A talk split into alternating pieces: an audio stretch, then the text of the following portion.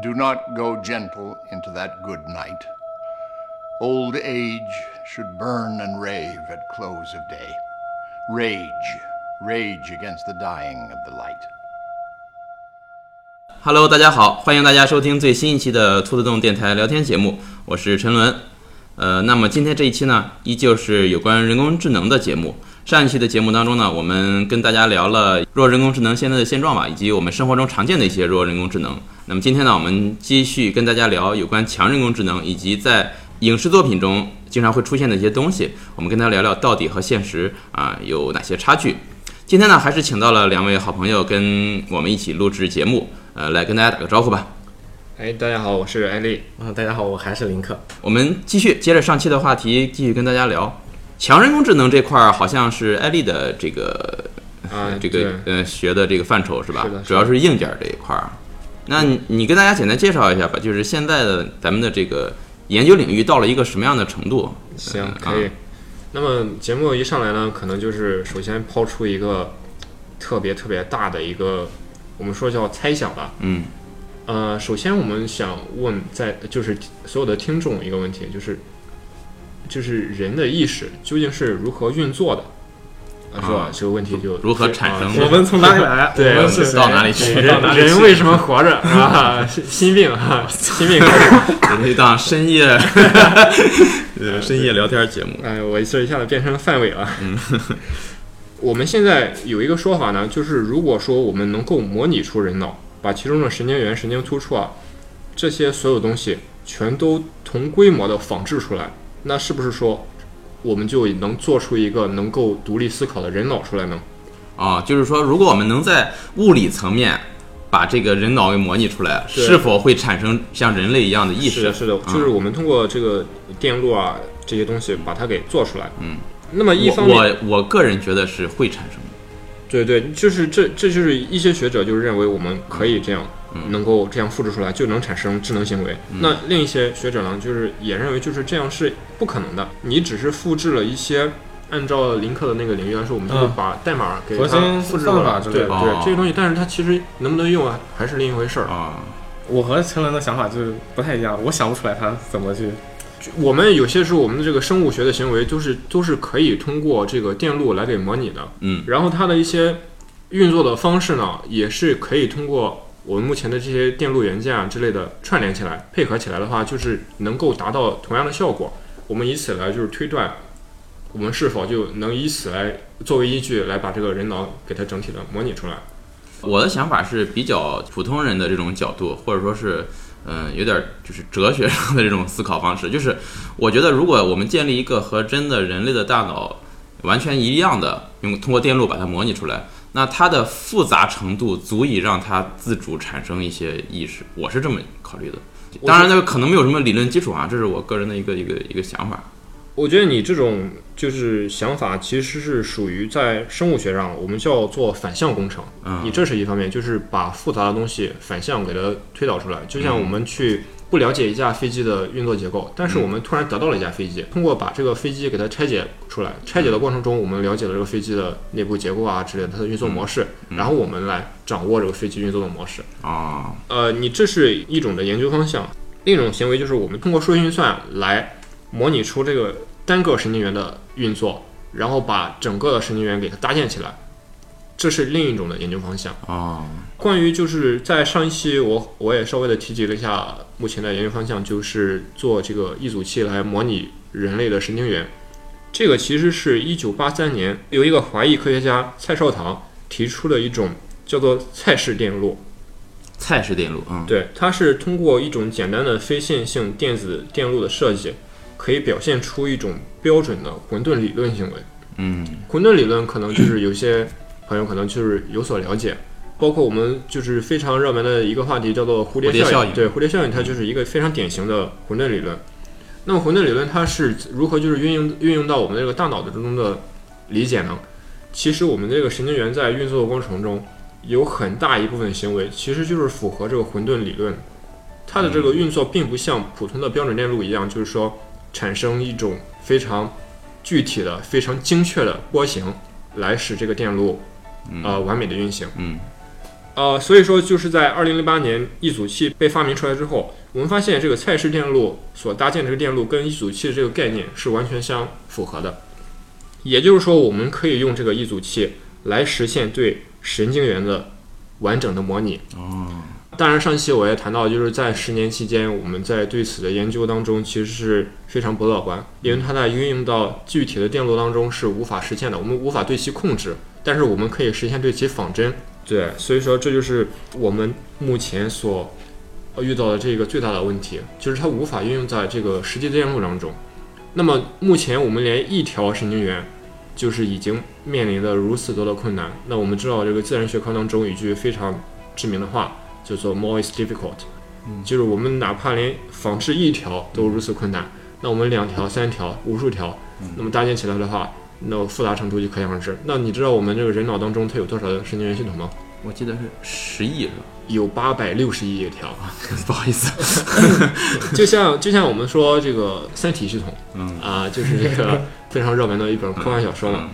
它就是说，我们对一个球体的运动，我们可以就是非常的精确，非常的嗯一个方程式就能描述对对，嗯就可以描述出来。那两个球体也可以。啊，一个方程组也可以了。对，那三体系统就那就会让这个 科技如此发达的三体人儿都会都解解非常头疼。对对对，所以说就是 我们把这个复杂系统给它堆叠起来之后，面临的问题可能就是无数篇博士论文才能够解决的问题。啊，是，那那是一篇博士论文，那就是三到八年的期间的这个啊刻苦的工作。哎，那我想问一下，它就是模拟这个神经元的这个电路，理论上已经是没有问题了，是吧？对，理论上是没有问题的。就是理我们现在的理论基础已经可以，就是没有问题，完全可以让它计算上能够达到它的这个要求了。对，其实这个一组器它的原理非常简单，就是表述了一种磁通和电荷的关系。但是在我们实际操作或者控制上，我们现在的技术水平还完全达不到。是的，是的，是的，哦就是面临的非常多的困难，而且目前就是好像是二零一七年吧，嗯当时研发这个一组器的这个工程师，他是在去年退休了。所以说，目前是 目前目前惠普公司是把这个项目给他就是封存了。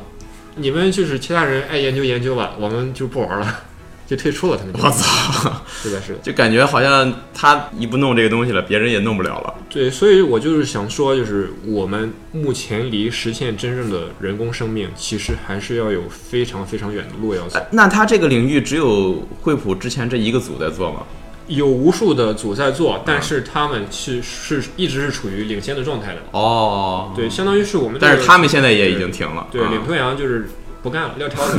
这多难受。哎，但其他组也看到了曙光，哎，我们可能获得突破的要比他们早。科研这个东西好像就是这样的，要知难而退可能。但本身你做东西，你也得承认自己的错误。如果有的东西你真的发现你研究了好久还研究不出来，或者说研究出来有问题的话，那是要该停啊。这种例子也很多的。啊，对错的东西。这就是它一是技术上遇到难题，然后它可能会有疑虑；第二，它毕竟是一个商业公司，它要考虑到哦自己，的对对对利益对，哎，有价值。还有就是，第三，我觉得可能是我们整体吧，我们整个全人类需要面临的一个问题，就是就是包括我们上期已经提到的那个问题，就是我们到底要不要一个会是否需要这个东西？对对是否需要？那一个会喊疼的锤子是我们需要的吗？所以我们也该真正的去思考一下这个问题。就是牵扯到一个上你说的，就是伦理这方面的一个。那如果说真的世界进化到了就是就是我们在影视作品里面看到的那种，就是到处都是那种机器人，我觉得也挺瘆得慌的呀。嗯，所以，所以我觉得就是它可能是整体的这个整个学科的发展，它也有可能是某一天它自然而然的就诞生了。我们不我们现在对此投入的那些大规模的那种研究，其实是有没有必要，还是需要另当别论。强人就是我觉得可能在我们有生之年之内，可能是无法见到强人工智能的真正的真正意义上的出现。但是我觉得在我们有生之年内，或许会有可能见到能够通过图灵测试的人工智能。啊，就是能通过图灵测试，但是见不到强人工智能。对科幻作品当中那些呃人工智能，可能我们就是没有机会能够见到的。但是我之前记得看过一篇文章，就是专门介绍现在的这个人工智人工智能的文章是比较乐观的，估计说大概在三四十年之后，人工智能会突破就是它所谓的那个基点。就可能、呃可能就是因为说现在好像发展是一个什么指数性增长嘛，就是它那个那个线会到那个基点之后，就是人工智能会突然一下子变得不可控。它它的它的预测是在三四十年之后说就会，如果能坚持的活得久一点儿，有生之年有生之年说能看到。但是现在主流的科学界是持一个什么观点呢？不能说主流，因为对此对这个强人工智能，大家的理解目前也是也都不一样对，吧也都完全不一样。嗯对我只能说是根据我目前的这个研究来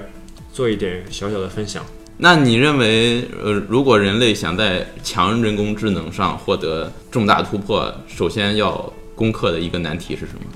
呃，首先是材料上的问题，哦，材料工艺。对，因为我们目前的这个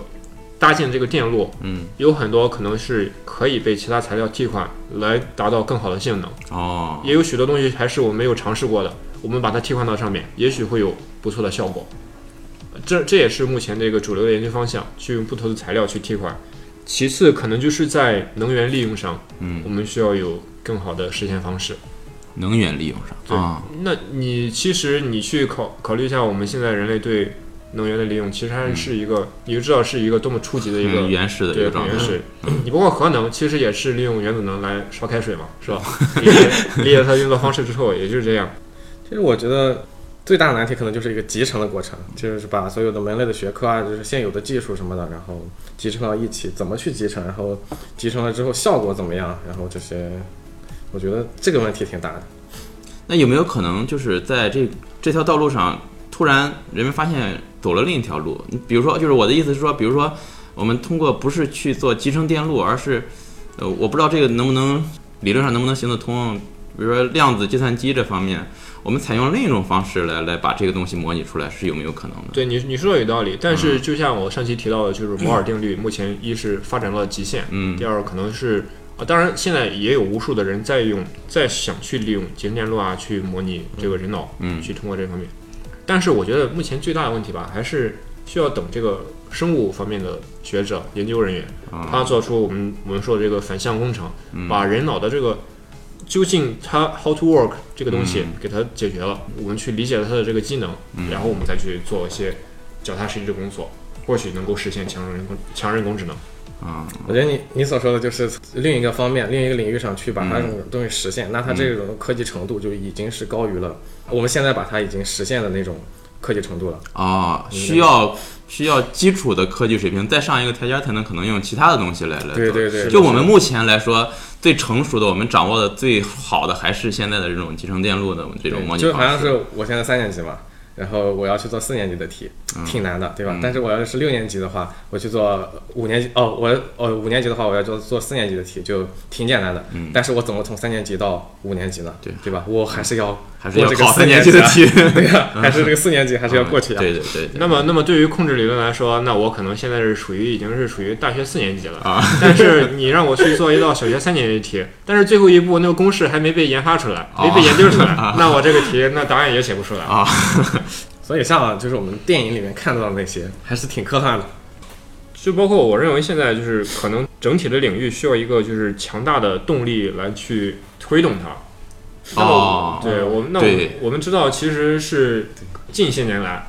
人类在科技上从一个台阶跨越另一个台阶的嗯阶段，就是在美苏冷战期间嘛。对，美苏的科学家其实为了这个，包括军备竞赛也好，科技疯竞赛也好，狂的在对，投入研发。其实是研发了非常多的黑科技出来的。嗯所以说，啊，当然我们不能说是期待下一个冷战出现啊，就是说，如果说有一个呃良性的一个更加积极的一个这些动力，能够推动它，让我们跨越另一个台阶的话，嗯或许能够使这个领域飞速的发展。啊，我明白你的意思，就是说现在人类社会对这种科技突破的需求并不是很大，对吧？或者说现在科技突破的进步已经满足了当下对人们生活的需要。啊人们需要就是需要一个阶段来去享受这些科技成果嗯带来的这种快乐。反正正处在一个人类社会的黄金时代。对对，我觉得我们就是在见证历史啊，就像我们这代人，当然陈伦你不是啊，就 就是 哦，有的时候我就觉得哈，真的在见证历史，就包括这个霍金去世啊，嗯什么英国脱欧啊，然后这些事情我都觉得啊，以后会不会就是在在他们的历史书里面就会有啊？但是我真正经历了，不还有那个什么火箭回收啊，对吧？啊什，么 SpaceX，而这太牛太牛逼这，太厉害了吧？现实版钢铁侠是吧对对对，？太牛逼了。其实就是科技的进步，其实有的时候也不像我们想象的那么缓慢啊，是吧？对，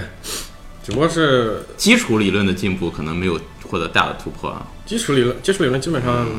这些年没有什么大的突破。它尖端的肯定会有很很大很快的嗯进步，但是说我们日常生活中可以感受到的，是不会不会特别快了。也也挺快的，感受特别深的就是那几年移动互联网的普及，嗯，就是那个时候对我感触特别深。那几年突然智能手机普及了之后，就那年滴滴打车嗯这些东西突然有了之后，微信支付，对我突然就感觉到，你不会使用移动支付的人，那几年你打车都打不到。对，就是我一下子就感觉到这个东西才是切切实实的科技影响到了我们的生活。就好多老年人，他现在上街他打不到车，出租车司机他也不接，因为你用那个软件，他会给你很多的补贴嘛，他就不去接这些散客。我那时候我就意识到，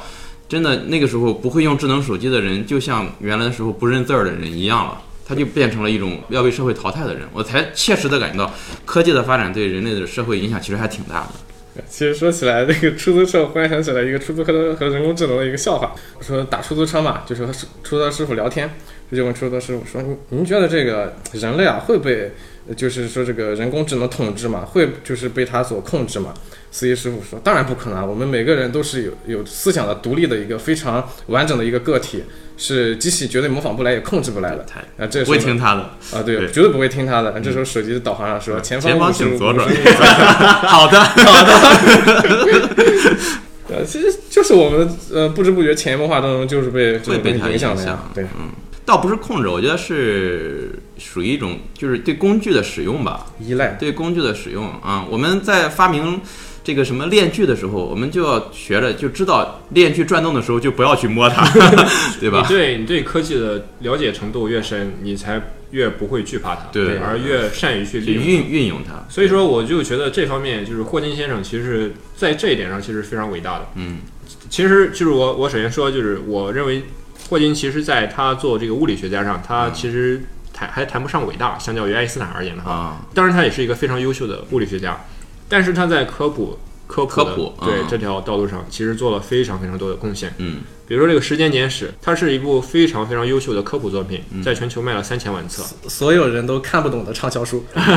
正常一般人看不懂的畅销书，反正都买。对，都买。但是你买了，它哪怕看的人少，它基数大，也会有很多人去看。它它或许会激发人的对此方面的对对兴趣。对，但是看的还是少。我记得昨天看了一个报道，就是说有人统计了一下，Kindle 上有人买了这本书，嗯。然后看完的比例是百分之六点六，就是买了这本书的人，他如果没有具备相相关的就是专业的知识的话，你看这东西挺吃力的。但是它里面讲的东西，如果说概括起来，好像是比较通俗易懂，就什么宇宙爆炸是一个点啊，然后这些乱七八糟的，黑洞的中心是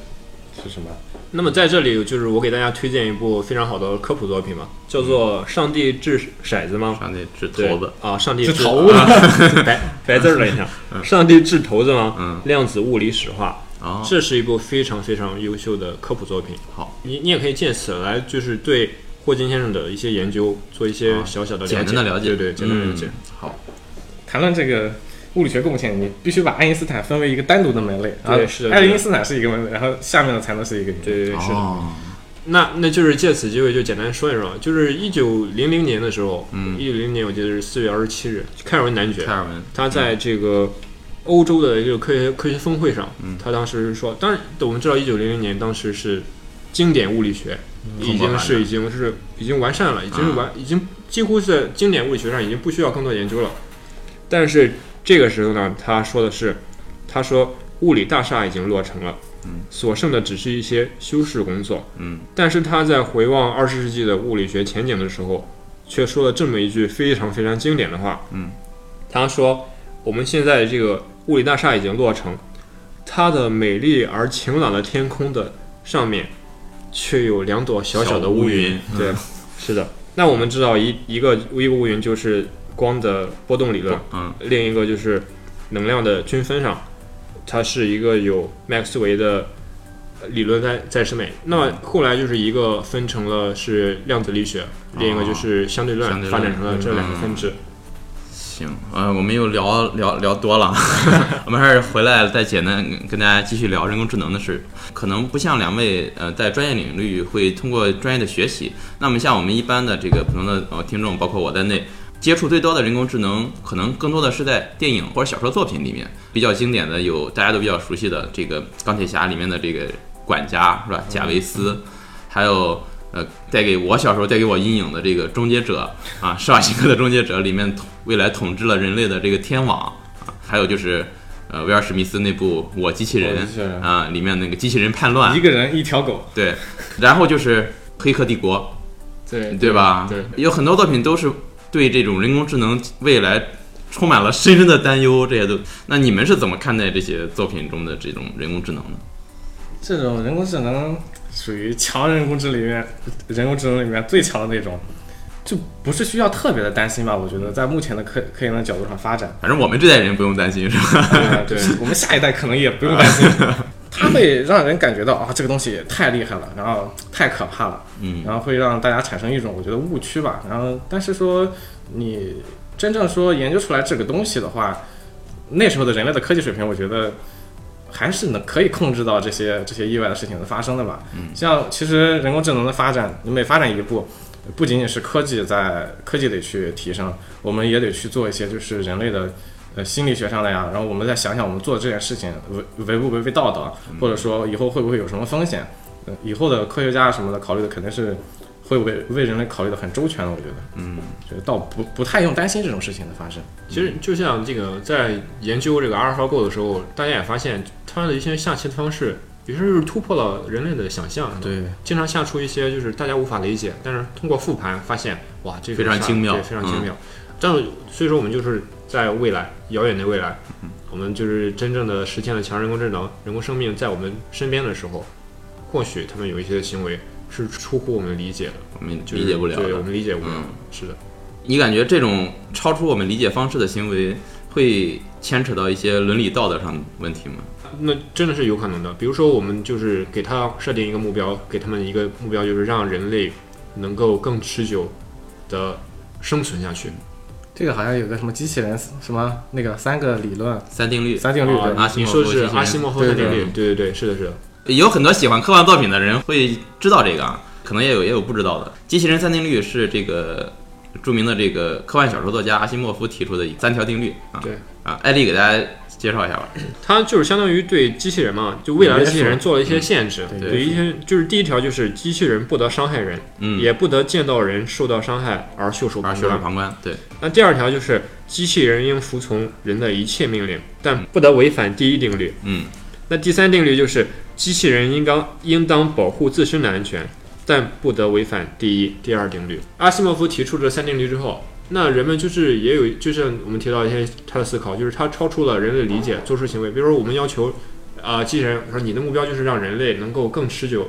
的生存在这个这颗星球上，嗯，那他会不会就是为了达到这个目标，就是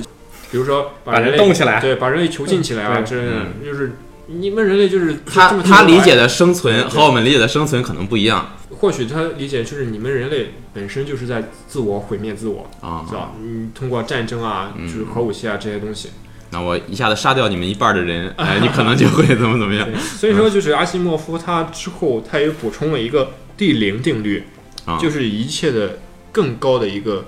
基础，那就是说机器人不得伤害人类整体，哦，或因不作为而使人类整体受到伤害。嗯，那么，我觉得通过这四条定律的话，去限制机器人，在我目前的逻辑认知里面，我觉得还是找不出来漏洞的。啊，就是可以完美的限制人工智能不伤害人类，是吗？也可能呃会有，但是我们人脑可能，暂时还没找到这个办法。以我的以我的理，啊就是除非你是认知对除非你是个究极杠精，可能 逻辑漏洞，嗯，其他的不太好找。就关于人工智能是否会伤害人类这个话题，我记得之前我也看过一篇文章，他当时解释说，还有一种人工智能会伤害人类的方式，他是这么说的，他举了个例子，说比如说我们现在造了一个智能机器人，我给他下了一个命令，就是更好、更快的生产纸张，那这个机器人呢，它就会这个拼命的想办法去造纸，也不用人工干预啊，它会比如说呃什么撒播什么各种各样的小的机器人去收集废料啊，然后统一回来，然后生产纸张。但是发展到一定程度之后呢，他说我发现这个更好的是造纸的这个方式，人类会妨碍我，那我就可能会在什么短时间内一下子控制住人类啊，然后继续造纸。然后最后发展到就是全宇宙都是纸，就是就是我就是在无意识的造纸，就是说它还有一种考虑的方式，就是人工智能有可能会在无意识的状态下去做出伤害人类的方式，它只是完成他所想要的一个目标。嗯这种你觉得有有没有可能这种情况？我觉得这还是在这个 阿西莫夫定律的限制之下吧。嗯，不伤害人类整体。但是他并不知道他这种行为是，就是他人工智能还没有智能到，如果说他认为这个行为是伤害那人类，那我觉得这就是符合就是未来林克同行的，他们 就是他的国，他们的国。你你你这个算法怎么能出这样的问题，是吧其实我还是觉得吧，就是人工就是特别特别强的那种人工智能啊，就是还是不要过早的出现为好。嗯还是就是你像其实我们现在这种弱人工智能来辅助人类们生活，以以及满足我们人类正常生活需求的话，应该是还是挺好的。你不觉得科技发展发展，什么 Siri 啊、面部识别这些东西，在我们生活里面还挺方便的？但如果说一旦出现这种类似于生命体的东西，就牵扯到太多就是伦理啊，以及这种隐患上面，人人类就得思考好久。这有利有弊吧，但是我觉得还是规避风险的比较好一点。所以我我对强人工智能不是特别期待吧，但是我觉得，呃，我对这个里面的科技啊以及这个科研我比较期待，好吧。但是我对他们的诞生以及应用上，我没没有什么感觉。我觉得现在这种状态发展起来还是挺好的。嗯呃，说到这里，我就是想到了，给大家推荐一下，就是即将发售的一款游戏吧，叫做《底特律变人》。啊，底特律变人，它它讲述的就是这个呃女主角吧，她就通过她预先释放出来的预告片里面，就是她通过就是在一个家庭里面做这种类似家政机器人啊，嗯她这个父亲是对这个小小小女孩，她是有这个家暴的行为。那她在她的行为当中，她如何利用就是呃限制于阿西莫夫的定律之下，她如何去保护这个小姑娘，哦，就是做出的一些故事，我觉得还是挺期待的。这马上就要发售了，我记得对对是，什么平台？PS 四。对 PS 应该是独 独占啊，独战嗯独占，嗯。我觉得正是这些这个有趣的科幻作品，嗯，反而就是让我对强人工智能还是有一些小小的期待的。我觉哦。得就让让这个话题变得特别的有趣，也给这个科幻作品提供了特别特别多素材。嗯。其实就是关于呃林克刚才说的这个，我倒是意见不是特别一样。我是这么想的，就是可能中世纪欧洲人当时他们驾着马车在大街上走的时候，他们也当时觉得我们现在的技术已经完全可以让人类非常舒适的生活了。他们可能想象不到未来我们会有更好的一些东西辅助我们的生活。想象不到有汽车是吧？对，那我们可能在你比如说到进入呃电气时代，那我们那个时候我忘记是谁说的了，就是说世界上只有五台计算机就足够人类 足够人类使用了。那那时候可能也想不到未来的人会每个人身上都会揣着几台对 就五台具有对计计算功能的这种设备，好像是这个通用电气的这个，是吧对？我记不清是谁说的了嗯。那可能我们现在觉得，哎，我们现在的生活已经非常便利了啊，我们去哪儿坐个飞机就到了。那可能未来会出现更加超出我们想象的科技水平也好，可能会对对我们的生活带来更大的便利，但倒不一定非得是那么可怕的 这种机器人其。实我的意思是，就是 发展肯定要发展，就是快速的发展，然后以后的生活也是我们所意想不到的。但是我比较觉得，就是如果说如果发展的代价，发展过快的代价呢是。呃，出现就是这种类似于就是伦理上的这种道德上面的这种危险危机的话，嗯，觉得还是要规避一下比较好。规避一下，挺就像就像这个核能一样，是吧？它能够改善人类的能源结构，对，但同时它也是能够做成核武器。对对对。有利有弊啊。其实我记得那个霍金他说过一句话，就是说人工智能的成功有可能是人类文明史上最大的事件，但是人工智能也有可能是人类文明史的终结者，除非我们学会如何避免危险。呃，我曾经说过，人工智能的全方位发展可能招致人类的灭亡，比如最大化使用智能性自主武器。嗯，这是霍金当当时说的一句话。看我就是霍金粉吧？其实这句话套用在其他东西上也是一样。对，呃，我记得他还说过一句话说，我们已经聪明到可以制造核武器，但是我们还没有聪明到如何使用核武器。这也是他他说的一句话，就是我觉得他这句话说的也挺有道理。其实套在人工智能或者一切其他一切其他东西上都是适用的，就是还是看这个工具大家如何使用吧。其实包括这个核武器也是一个初步发展的阶段，我觉得就是核能也是，如果说有更安全、更好的这种替代品的话，这个核能也其实人类肯定也会放弃，因为本身核就是一个双刃剑嘛，对吧？它也可能会危害到人类。但如果说一个新能源放在这里让你用，然后一个核放在这里用让你用，人肯定会挑选那个新能源，对吧？嗯，这个还是规避风险，霍金粉丝啊。然后还有关于人工智能，还有一个地方我想跟大家探讨的就是，就是另一个人工智能带给人类的恐慌，就是未来是会不会有大量人工智能的飞速发展，造成大量的人类的失业。这个倒不用担心，我觉得。因为我记得之前看过一个报道，就是说一开始人们觉得就是这种简单的，你像现在的就是生产业、机械制造业啊，已经大量的使用这种机械化，造成很多的工人就是他们已经慢慢的不再去需要聘用工人了，而使用机械化制造了。那好好多领域我们现在觉得可能还是离不了人，但是去年我记得是去年吧，好像也是咱们兔子洞一个玩家发的一篇报道，当时说是金融分析师。现在已经有人工智能可以代替了，而他一秒钟的计算就是能够代替一个金融分析师二十六年的计算量。当时我们觉得金融分析师这种你机器人是代替不了，现在看来它也能够代替了。就是未来会不会有很多更多我们觉得人类必须要人类来生工作的这种方式？我记得这个马云曾经说过一句话，他在美国一次开会的时候，他就能说人工智能有可能导致第三次世界大战，是因为什么？就是造成大量的这种人类的失业大潮。而造成了一个社会的不稳定，世界性的社会不稳定。我觉得这个科技圈的大佬其实他们现在的意见也不太统一啊。比如说比较支持的就是有扎克伯格，他本身呢就是他特别他就特别热衷于这个强人工，他尤其是还是强人工智能的这种发展，他觉得特别好。嗯，但是就是埃隆马斯克嘛，就是说就是说应该警惕啊。对此他们好像还有过争执，也对一些争吵。嗯，在这方面，这东西其实讲起来说呢。会产生挺大的分歧，像你这种说的来说，其实我觉得，如果说，嗯，真的就是所有的工作都是可以用机器代替的时候，真的到那个时候，人类对于失业率这个概念可能就没有什么，人类可能会觉得，人类可能会觉得啊，我为什么要上班呢？我我上班是为了什么呢？是实现自己人生价值吗？因为不是吧，对吧？他可以把更多的时间去。享受这个那个了，我我们就是说，当啊当达到那种科技程度的时候，人类已经不用再去考虑工作的这个这个不用生活的没有不需要生活也有可能也有可能嗯，就像我刚才就是刚才说的，就是人类现在利用能源的方式还是特别的原始，嗯，人类现在的这个发动机，它的这个。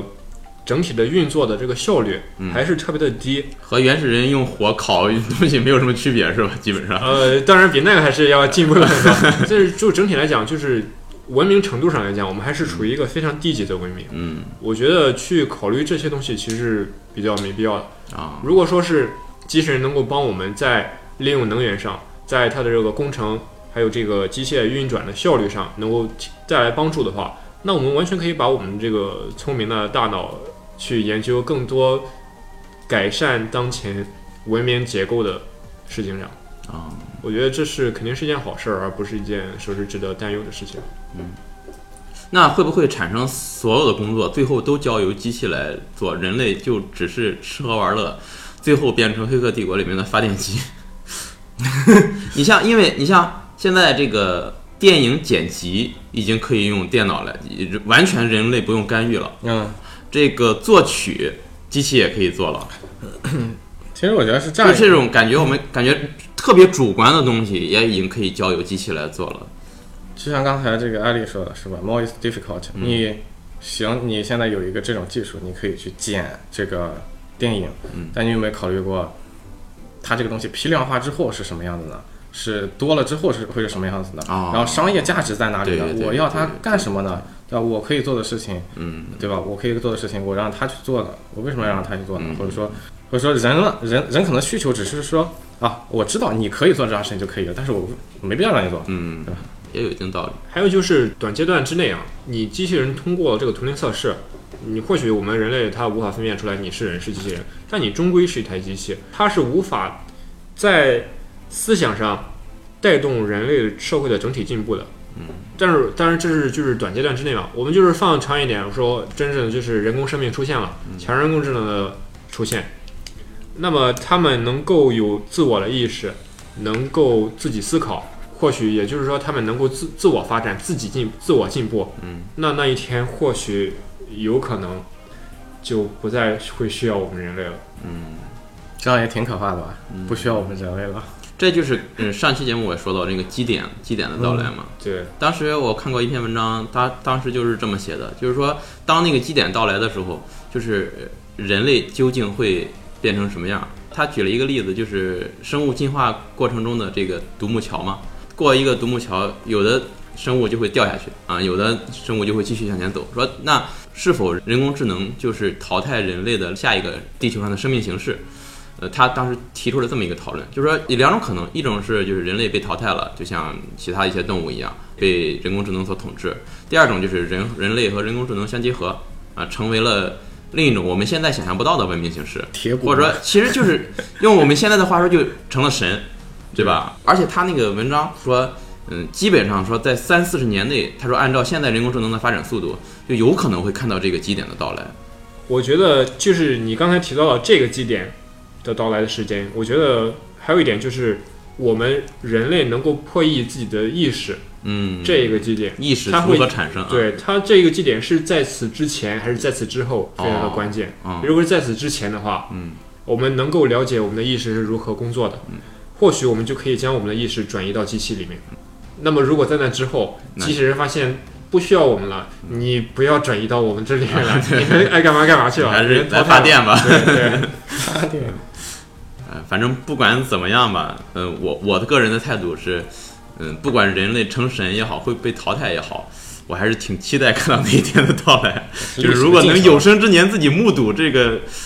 这种大变革，还是想想还挺激动的。当然也有可能看不到，大概率看不到吧，我觉得。但是，因为它这个被发明出来、发现出来是一回事儿，它批量化的生产，它完全的应用，那就是另一回事儿。也有可能我们根本意识意识不到它它发生了，就已经自己没有意识了。但很多东西你也你都意识不到。现在科技的发展的话，嗯，但是像，但是这种就是比较明显的标志的来说，还是能挺挺清楚的感受到吧。对，其实有些科技的发展，我我感觉它也是突破性的，就是一下子，哎呦，我操，这个东西已经这么厉害了。对，你比如说埃隆·马斯克的这个回收火箭，我简直就惊了，我怎么会这么牛逼？但是后来你想，它也是几十年的这种研发在后面。你只知道它回收回来一颗成功了，你知道它多少失败了吗？啊，对啊，它里面我觉得你回头去看的时候，你确实会有这样的感觉。你比如说，一九零零年的时候，莱特兄弟的时候，那个时候飞机也才刚刚飞、飞天没几步，结果短短的六十多年之后，航天飞机就登陆月球了。这点你你站在上六十多年时间能发展到这个地步，就觉得特别文明史上六十多年，简直就是不可可以忽略不计的一个一个时间。人类史都可以忽略不计。对，人类史上都可以忽略不计。那不知不觉也聊了很多。其实我们想聊的话，其实想展开聊，可以聊的东西还有非常多。有可能啊，我们会以后再做一个番外，反正是关于人工智能啊，关于霍金。那我们这期节目就先到这儿，也是在节目的最后吧，再缅缅怀一下吧，这个伟大的这个物理学家和天体学家、科普作家 霍金先生。希望大家呢，呃如果有机会呢，也可以看一看霍金先生写的科普呃文章，或者买买他的书看一看对，就是对这个科技的发展保持这个敏感性嘛，对不至于说有什么事件发生的时候，对什么都不知道吓到一跳。对对对。嗯，行，那这期节目咱们就到此结束。呃，也非常感谢艾丽和呃 Link 来帮 Link 帮我们来录这个节目。如果有机会呢，我们接着跟大家聊。也希望大家如果有什么想法或者你们的见解呢，也在节目下方留言或者跟我们在线沟通。呃，那我们今天的节目就到此结束，也感谢大家的收听，希望大家继续关注收听我们兔子洞电台的呃以后的节目。那我们下期节目再见，大家拜拜。拜拜。拜拜。